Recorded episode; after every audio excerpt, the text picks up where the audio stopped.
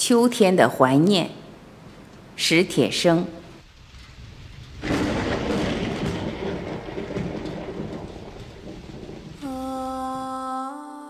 双腿瘫痪后，我的脾气变得暴怒无常。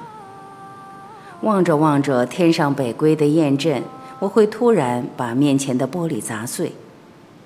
听着听着李谷一甜美的歌声，我会猛地把手边的东西摔向四周的墙壁。母亲就悄悄地躲出去，在我看不见的地方偷偷地听着我的动静。当一切恢复沉寂，她又悄悄地进来，眼边红红的看着我。听说北海的花儿都开了，我推着你去走走。他总是这么说。母亲喜欢花儿，可自从我的腿瘫痪后，他侍弄的那些花儿都死了。不，我不去。我狠命地捶打着两条可恨的腿，喊着：“我活着有什么劲？”母亲扑过来，抓住我的手，忍不住哭声说：“咱娘俩在一块儿，好好活，好好活。”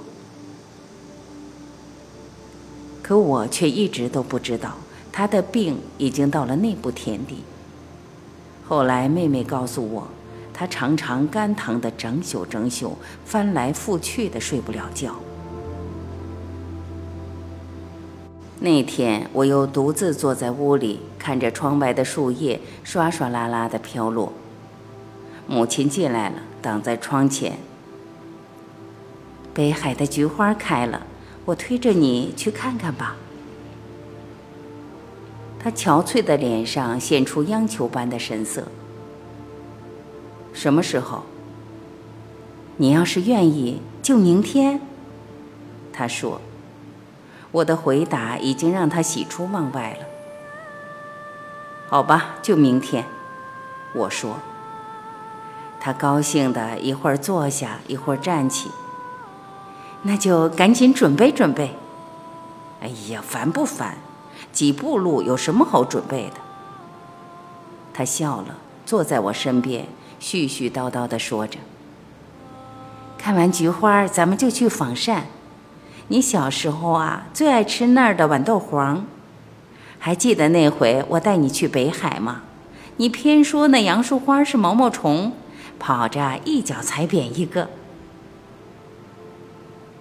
他忽然不说了，对于跑、踩之类的字眼，他比我还敏感。他又出去了，出去了，就再也没回来。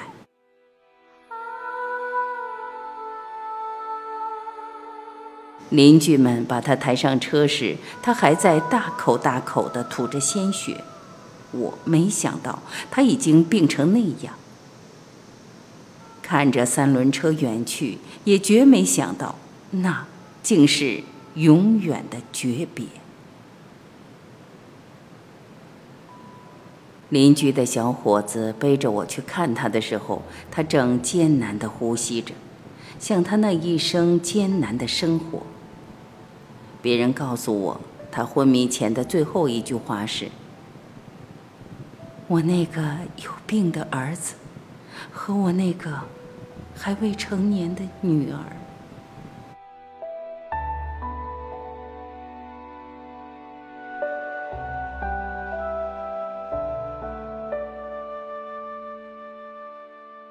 又是秋天，妹妹推我去北海看了菊花。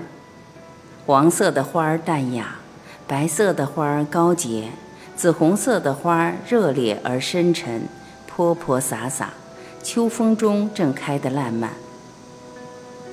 我懂得母亲没有说完的话，妹妹也懂，我俩在一块儿，要好好活。